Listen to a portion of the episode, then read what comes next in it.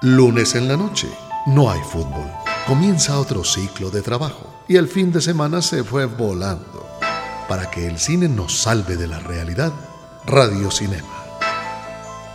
Radio Cinema, cine conversado entre Santiago Gutiérrez y Samuel Castro.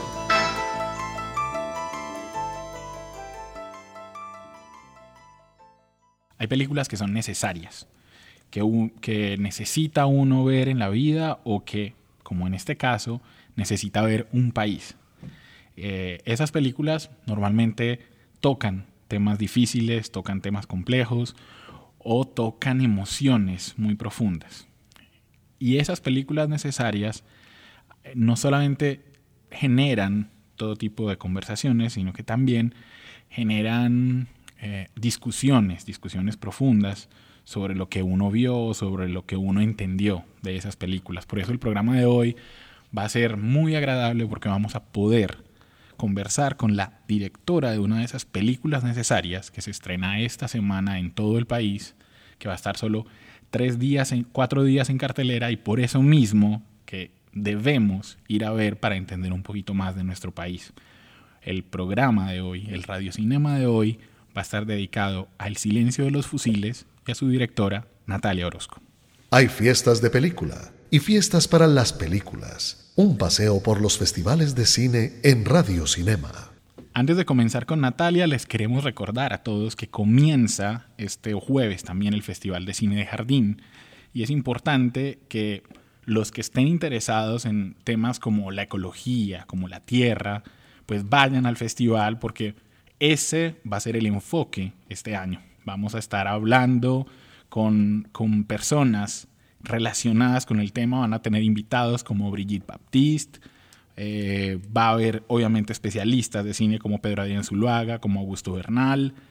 Y gente tan interesante como William Ospina, Alfredo Molano, Brian Moser, que es un, tipo que, así, que hablaba de los Nukak Maku cuando aquí ni siquiera sabíamos que existían, cuando Yurupari no los había grabado por primera vez, él hacía 20 años que ya los conocía.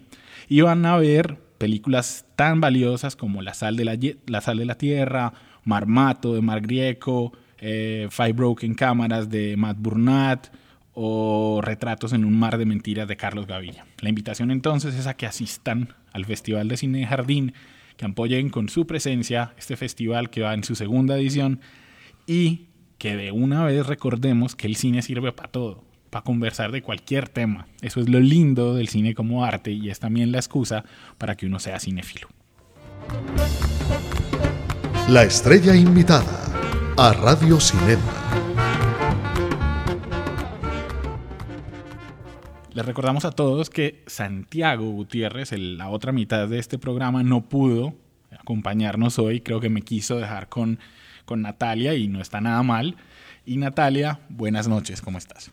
Hola, muy buenas noches Samuel, feliz, feliz de estar aquí en mi ciudad, en mi casa de alguna manera que es Antioquia, Medellín, y en la emisora de la Cámara de Comercio jamás me imaginé que uno la escucha con tanta admiración.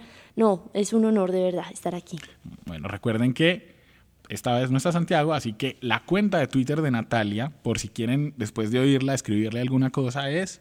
Nat Oroz eh, la cuenta de la película es Silencio Fusiles, arroba Silencio Fusiles. Sí. Y recuerden que si quieren hacernos un reclamo, algo que me faltó preguntarle a Natalia, pues nos escriben a arroba cámara FM, arroba FM Radio Cinema, que es la cuenta de Twitter del programa, y a mi cuenta personal, que es arroba Samuel Escritor. Eh, ahora sí, Natalia, bienvenida. Y antes de hablar de la película, hablemos un poquito de, usted. Eh, ¿Cómo es el acercamiento a la carrera de directora? ¿Cuál, ¿Qué estudiaste y por qué? Porque no todos los periodistas se dedican a hacer documentales. ¿Cómo fue ese tránsito hacia, el cine? Bueno, yo desde que era muy chiquita tenía como una pasión por la narración de historias y eso hizo que estando en el colegio hay veces me escapara incluso del San José de Las Vegas para irme al Ivo Romani, a donde estaba Víctor Gaviria con todo su combo, eh, dando unos cursos de cine, y allá llegaba yo de uniforme, eh, pegadita a Víctor, aprendiendo, viéndolo, hacer casting, dirigir. Y de ahí ya empieza, digamos, una formación que tengo la oportunidad de hacer eh, fuera de Colombia, eh, pero no pude estudiar cine, era muy costoso, yo no, obviamente estaba muy chiquita, salí del colegio de 15 años, no tenía portafolio, y entonces me formo como periodista. Después de formarme como periodista en Colombia, viajo a Francia, allá hago un máster en ciencias políticas, otro en ayuda humanitaria, y toda la vida estuve preguntándome si quería trabajar con la gente en temas humanitarios o en el tema de narración de historias. La vida me permite ser corresponsal en varios lugares para, digamos, grandes cadenas nacionales, pero hay un momento en que hay una fractura. Hay un momento es que eh, estando como corresponsal de RCN, Radio Francia Internacional, de Semana en Washington, empiezo a sentir que yo no quería hablar de cosas que no había visto, que no había palpado, que no había sentido.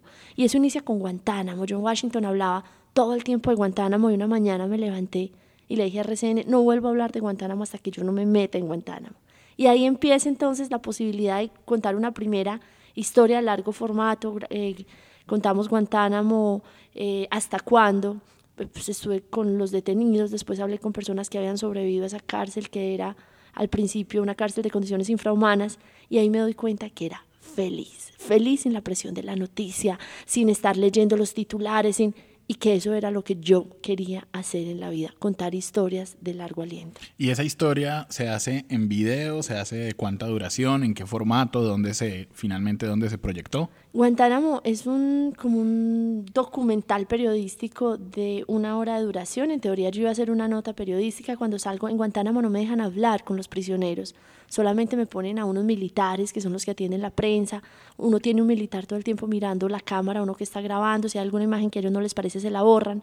Entonces cuando yo salgo, RCN me dice, bueno, mande el material. Usted es la primera periodista hispanófona que entra a Guantánamo y yo dije, no, yo solo hablé con los militares. No existe la menor posibilidad. Yo tengo que entrevistar a detenidos. No, Natalia, los detenidos están en Europa, no sé qué. No. Yo decía, así sean mis fondos. Yo no mando una historia con una sola lado de la fuente.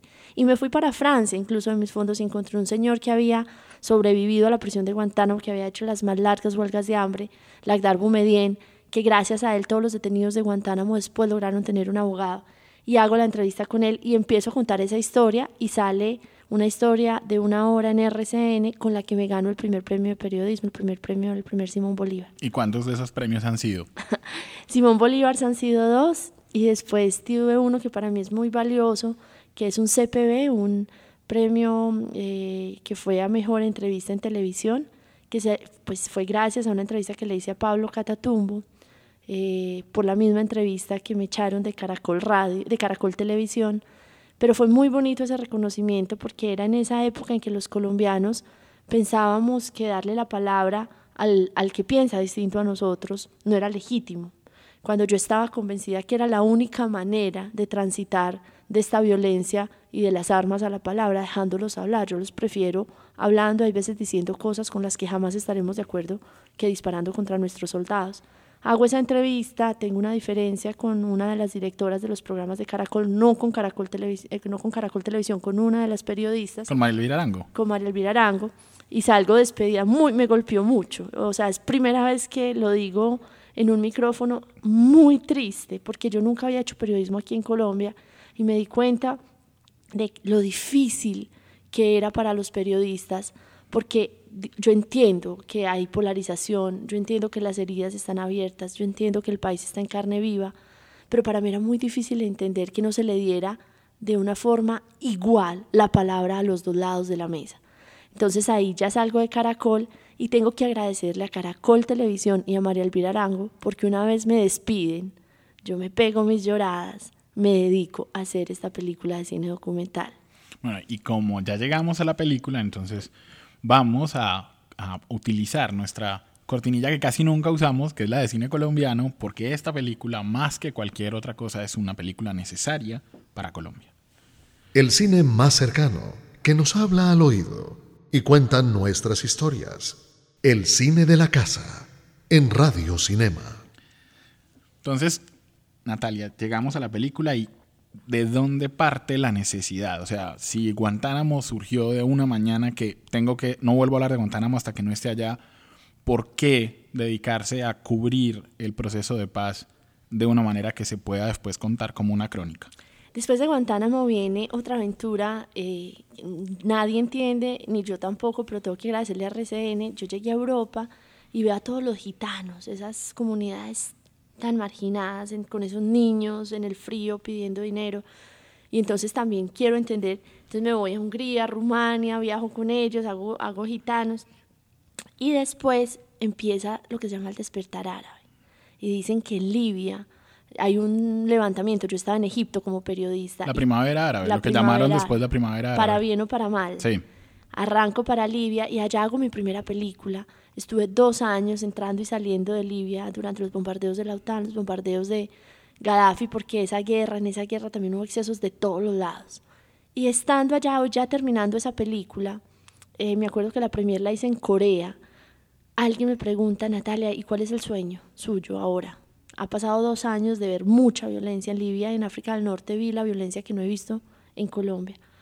Y yo no, pues mi sueño y yo creo que es el sueño de muchos colombianos y periodistas que hayan nacido en un país en guerra, que no hayan conocido un día de paz, es narrar su país transitando hacia la paz. Y en ese momento se comenzaban a filtrar esos rumores de que delegados de Santos y delegados de las FARC se estaban encontrando secretamente en las selvas. Y fue muy raro, pero la respuesta salió de una forma tan sincera y tan profunda que yo entendí que eso era lo que tenía que hacer, venir a seguir esta nueva apuesta por la paz, que era también muy incierta. Y ahí en vez de viajar, yo después viajé a México y, ya tenía que venir a Colombia a saludar a mis papás y a seguir mi vida en París. Y lo que hago es que viajo a La Habana. Y allá comienzan a llegar por primera vez, fue un 21 de noviembre, los comandantes guerrilleros, a quienes yo les tenía pavor. O sea, yo en mi vida había visto un guerrillero. Yo le tenía pavor a, todo, a todas las personas que hubieran optado por las armas, a los militares, a los policías, a, pero también le tenía pavor a los políticos corruptos que pienso que son... Más miedosos. Sí, mucho más peligrosos al sí, final. también. Pero bueno, y empiezan a llegar los comandantes guerrilleros y los veo como cuento en la película. Y obviamente era una mezcla muy fuerte, esperanza y desconfianza. Yo lo que sentía era, esta gente, ¿por qué está acá? ¿Cuáles son los intereses que los traen? Y obviamente era gente que uno creció, como tú, como yo seguro, eh, viendo bajo los carteles de Se Busca, o, entonces era una sensación muy extraña.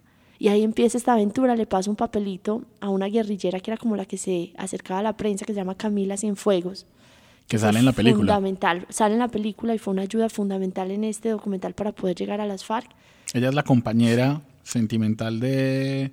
Es la compañera de Pablo Catatumbo, pero sobre todo yo diría que Pablo Catatumbo es el compañero de Camila Cienfuegos. Sí, sí, se, nota, en la película se nota. Porque Camila Cienfuegos es una mujer que con Pablo o sin Pablo ha atravesado el infierno y salió en la película para hablar de perdón y de reconciliación. Para, para dar un poquito de contexto a los, a los oyentes, Camila Cienfuegos se, se, entiende en la película que sufre un proceso de tortura y probablemente de violación eh, que, que no es ella no lo dice, pero se, se sobreentiende cuando uno la escucha en, la película.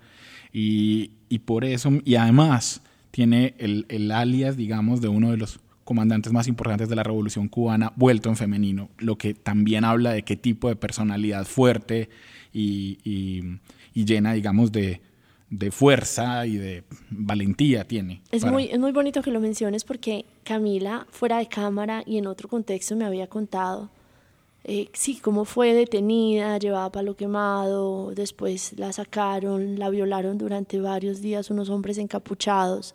Eh, le iban preguntando dónde estaba su compañero, que era Pablo Catatumbo, y como ella no flaqueó, la iban quemando con tabaco. Y ustedes, ella es una mujer muy bonita físicamente, pero ella tiene en su cuerpo las cicatrices de esa escena. Y Camila muestra que así como lo hizo la guerrilla, y como lo hicieron los paramilitares, también los militares cometieron ese tipo de excesos. Y en la película ya no quiere dar detalles porque lo, lo dice de una manera como muy elegante, usted sabe lo que yo atravesé y para qué contarlo. Pero lo más bonito es que así también como lo dicen hoy los militares, que también han sufrido, y los soldados y las soldados que también han sufrido, eh, ella dice, no, yo para qué voy a hablar con los militares, estamos aquí es para hablar de perdón, de reconciliación y para que a nadie le pase lo que nos ha pasado a nosotras. Hay una, hay una visión, digamos, en el documental que uno tal vez es la que la, la más ajena al público y es la guerra. La guerra tiene unas reglas, digamos, y eso queda, me parece a mí, eh, claro en el documental. Lo dice varias veces, tanto gente de de Sergio Jaramillo, como lo dice, por ejemplo, Timochenko, y es, en guerra hay pasan un montón de cosas crueles y tal vez eso es una de las cosas más valiosas del documental, como recordarle a la gente de la ciudad que es que estábamos en guerra, porque hay un montón de personas que viven en Bogotá, en Medellín, que no sintieron la guerra. Y vos, en, perdón por el vos, y, usted pone en el documental imágenes que nos recuerdan que había muertos en los campos, que había muertos soldados, que había muertos guerrilleros, que había masacres, pero que estaban ajenas al contexto urbano. Y para ellos, en cambio, era la guerra de todos los días. Samuel, es que a uno, yo creo que yo entiendo, mucha gente me decía, pero es que la gente que votó contra el proceso de paz y contra los acuerdos son egoístas. Y yo no creo, yo creo que es que simplemente nos faltó entender que a unas horas de Medellín o de Bogotá, a tres horas de Bogotá, habían bombardeos de la intensidad y la crueldad de lo que sucedió en Vietnam. Pero eso no lo sentimos acá por una cantidad de razones y por una evaluación que tenemos que hacer también de cuál fue el rol de los medios de comunicación en este conflicto. Pero yo creo yo entiendo a quienes votaron no, yo los entiendo, pero yo creo que si hubieran estado un solo día en esos lugares donde caía gente desfigurada por los bombardeos del ejército o por los cilindros gas de la guerrilla, donde los niños llegaban todos los días a los hospitales por las minas quiebrapatas que ponía el ejército o que ponía la guerrilla o que ponían los paramilitares, hubieran votado sí. Porque la crueldad de esta guerra lo único que hace es sentirnos que esto tiene que parar. Y sabe que hay veces yo digo cualquiera que sea el costo. Cuando la gente dice paz sí, pero no así, yo digo paz sí, como sea, como sea. Porque los ojitos de esos niños mutilados hacen que no importa cuál sea el precio. Esta violencia tenía que parar. Natalia, digamos que como documentalista, una de las decisiones más importantes de, de todo director de documentales es su posición dentro del documental. Es decir, aparecer o no frente a la cámara, mostrar que su presencia eh, modifica la realidad que retrata o no. Y esa es un, tal vez la pregunta que realmente quería hacerle desde que vi el, la película.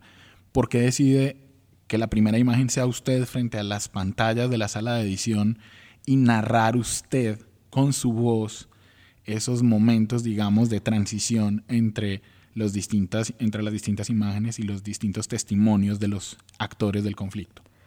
Yo tengo ahí que decir que esa decisión no fue mía y me costó una pelea con el montajista. Yo tuve, quiero mucho, muchos montajistas en el país, pero yo creo que yo tuve el mejor montajista que hay en este momento en Colombia. Es un señor que se llama Etienne Busac. Él editó El abrazo de la serpiente, La mujer del animal, pero sobre todo es una persona, eh, digamos, intelectualmente muy sólida yo tenía dos dilemas. Uno, yo no quería hablar en primera persona porque yo decía, va a aparecer esos periodistas colombianos que se meten en la historia y se vuelven los protagonistas y pero yo no tengo legitimidad para hablar en nombre de los colombianos. Yo no puedo decir los colombianos vimos, los colombianos descubrimos, porque cada colombiano tiene su propia historia de lo que fue esta guerra y de cómo vivió este proceso de paz. Y Etienne me decía, si tú vas a narrar en primera persona cómo fue la decisión por respeto a los otros colombianos, tú solo puedes contar lo que tú viste tienes que asumirlo y tienes que mostrarte. Y yo me ranché, no, no, no. Y un día salí a hacer una entrevista a Juan Manuel Santos, me acuerdo, porque a mí me tocó seguir entrevistando mientras montaba, y cuando llegué, Etienne había hecho esa propuesta de montaje. Y yo dije, no, no y no. Y lo sometimos a votación entre amigos y entre cineastas, y la propuesta de Etienne fue la que ganó. Y es una o sea, Etienne me explica, yo aprendí muchísimo de él, me dice, uno se tiene que asumir. O sea, tú no puedes después narrar en primera persona y después nunca parecer como si fuera la voz de Dios. Entonces es casi que un acto, yo estoy contando esta historia, esta soy yo y esto es lo que yo viví. Esta no es la historia del proceso de paz. Esto es como lo sentí, lo viví yo, que evidentemente, y le agradezco a los dos lados de la mesa, tuve un acceso privilegiado. La, otra pregunta sobre todo en estos días que vivimos, Natalia, es, eh, le hablan eh, los, los negociadores de paz del gobierno, le habla el presidente de la República, le hablan los guerrilleros, eh, tanto algunos rasos como los comandantes, pero los testimonios de la otra parte, de los opositores al proceso representados en el, en el expresidente Álvaro Uribe, son tomados de testimonios. Él se negó a la entrevista, usted no lo quiso tener, digamos, en, diálogo? lo que pasa es que yo obviamente reconozco que Álvaro Uribe Vélez tiene un gran espacio en la historia en Colombia. y tiene un gran espacio en la historia en Antioquia. Pero como documentalista, en esta historia, que era la historia de cómo dos lados de la mesa con visiones de mundo opuestas logran converger en algunos acuerdos, yo creo que yo como documentalista le tenía que dar el justo espacio a cada personaje en la historia. Y así fue como yo, como lo ves en la película, es como yo vivía Álvaro Uribe. Yo viajaba a La Habana, veía ya digan lo que digan, a hombres y mujeres reventados trabajando 20 horas para llegar a los acuerdos, para poder anunciar los acuerdos, y venía aquí y prendía la radio y la televisión y veía al Uribe diciendo, se cerraba tierras, las FARC son los mayores desplazadores, se cerraba eh, narcotráfico, las FARC son los mayores narcotraficantes. Sí, bastaba con tomar las declaraciones para, para que quedara clara su posición. Exactamente, y la verdad es que así lo viví yo, yo nunca lo vi, digamos, allá haciendo un esfuerzo para que eh, sus posiciones de alguna manera eh, fueran confrontadas o nunca lo busqué nunca lo vi buscando un diálogo con las partes un diálogo con las FARC porque de todas maneras uno tiene posición y tiene que ser firme. A mí me por ejemplo me daba muy duro que ningún comandante fuera a la cárcel. Yo siento tan amiga de Lady Tavares sabiendo que mi gran amiga pasó 12 años en la cárcel la vendedora de rosas. Pero yo creo que uno lo que tiene que ir es tiene que hacer es ir a tratar de entender. Y yo veía a Álvaro Uribe haciendo sus declaraciones respetables, las integré, pero no tenía el espacio que tenían las personas que estaban llevando este barco a la apuesta por la paz. Sí, sobre todo porque, sobre todo porque los demás dan un, testimonio íntimo que se nota, o sea, algo más allá de unas declaraciones que yo creo que el, expresidente no habría logrado. Aparte, la, sensación como espectador es que eh, hay unas personalidades que gracias a ella se logró el acuerdo. O sea, sobresalen Sergio Jaramillo. Humberto de la Calle. claro, Humberto de la Calle, Timochenko. Sí. O sea, sobresalen ellos, digamos, frente a los demás, como las personas a las que les debemos, digamos, un agradecimiento profundo por haber logrado el acuerdo. Yo creo que sí, o sea, está todo por demostrarse. A mí mucha gente me dice, no, fue muy linda la primera aquí en Medellín. Yo de alguna manera sentí que había un ambiente muy bonito, no sé si porque es mi ciudad, no sé si es porque estaba Alejandro Coque, el camarógrafo, y mi gran amigo presente, que desde donde esté, porque se fue en la mitad del documental, se lo llevó un cáncer, o no sé si era porque de alguna manera... Voy a interrumpir solo para que usted nos diga hasta cuándo alcanzó él a ser el camarógrafo, hasta la mitad del proceso o cuánto. No, Alejo solamente pudo comenzar porque después de hacer ese primer rodaje y acompañarme como en, la mirada, en la construcción del pitch, del tratamiento del documental, eh, nos dimos cuenta de que estaba invadido por ese cáncer. Entonces Alejo, me acuerdo que yo venía, le mostraba el material y me iba dando como unos lineamientos, pero él no pudo viajar muchas veces. Pero bueno, ahí estuvo ese día en esa premier.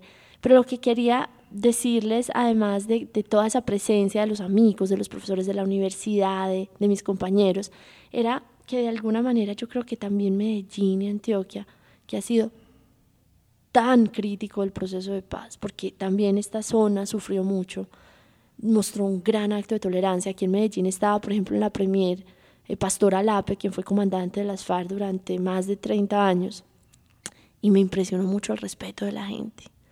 Y a mí me decían, es que Medellín y Antioquia es la ciudad del no, y yo creo que en ocasiones sí, hay veces nos mostramos intolerantes y violentos, pero ese día, hace dos días, esa noche, yo me sentía tan orgullosa. Yo siempre he dicho que yo soy paisa, pero no ejerzo. Cuando se trata de los paisas, que somos superiores, que somos los más emprendedores, que somos los más desarrollados. Pero ese día sí me sentí orgullosa de ser antioqueña. Claro que también hay que decirlo, usted estaba muy bien acompañada por, por un grupo de paisas que no son la mayoría, creo yo. Puede ser, pero yo sé que habían amigos míos que son, por ejemplo, seguidores del presidente Álvaro Uribe, con quienes tengo conversaciones, digamos, hay veces profundas, cuestionamientos, y al salir me dieron una muestra de afecto y de cariño agradecieron el trabajo que yo no podía creer. Altos ejecutivos del mundo empresarial antioqueño que se acercaron y dijeron, gracias por darnos una nueva perspectiva. Y entonces me desperté, llevo dos días pensando que sí es posible. El cine canta, baila y suena el soundtrack de la semana en Radio Cinema. Natalia, esto se va súper rápido. Mire, ya se acabó. Pero eh, yo quiero reforzar la invitación a las personas a que vean esta película que va a estar en cartelera gracias a Cineco Alternativo durante cuatro días, del 20 al 22. Al 23. Al 20, perdón, del 20 al 23 en salas de todo el país. Y quisiera que usted, me, me parece que es perfecta la canción que usted escogió, que usted la presentara, que eh, tenemos la versión de Fito Páez con Mercedes Sosa y la, y la canción se llama Yo vengo a ofrecer mi corazón, que me parece que es parte de lo que usted hace en el documental. Sí, es una canción que me acuerdo desde que estaba en la universidad. Yo la ponía en el carro y la cantaba a todo pulmón. Porque, ¿quién dijo, Samuel, que todo está perdido? Con esa canción, con la versión de Fito Páez y Mercedes Sosa, nos despedimos del Radio Cinema de hoy, esperando que ustedes tengan una discusión también con la película cuando vayan a verla. Eh, nos escuchamos dentro de ocho días en Radio Cinema.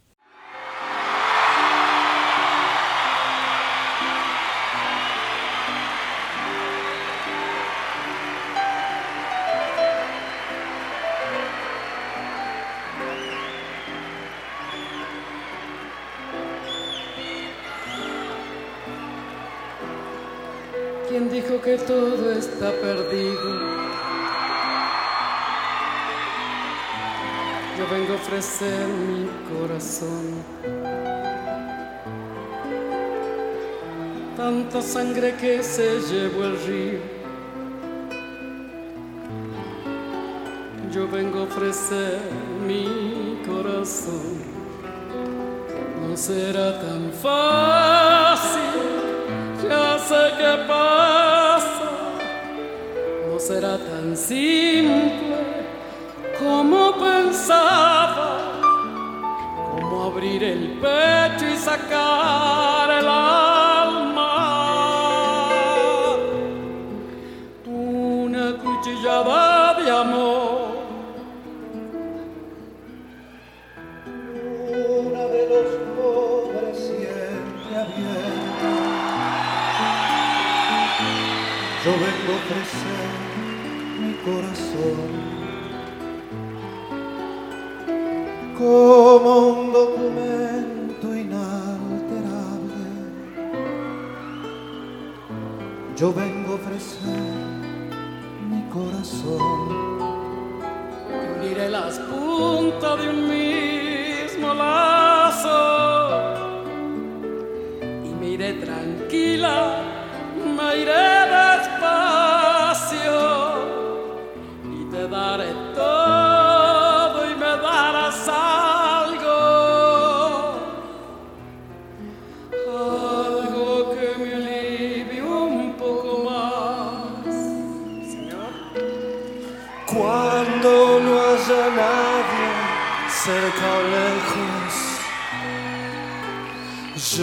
vengo a ofrecer mi corazón. Cuando los satélites no alcancen, yo vengo a ofrecer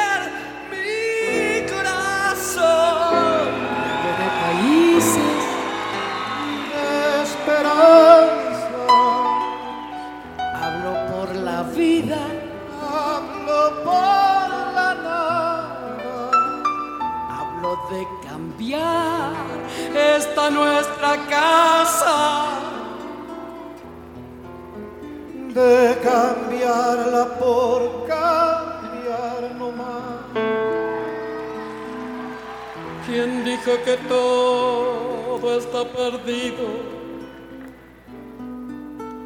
Yo vengo a ofrecer mi corazón. Fito, Yo vengo a ofrecer mi corazón. yo vengo a ofrecer mi corazón. Yo vengo a ofrecer mi corazón.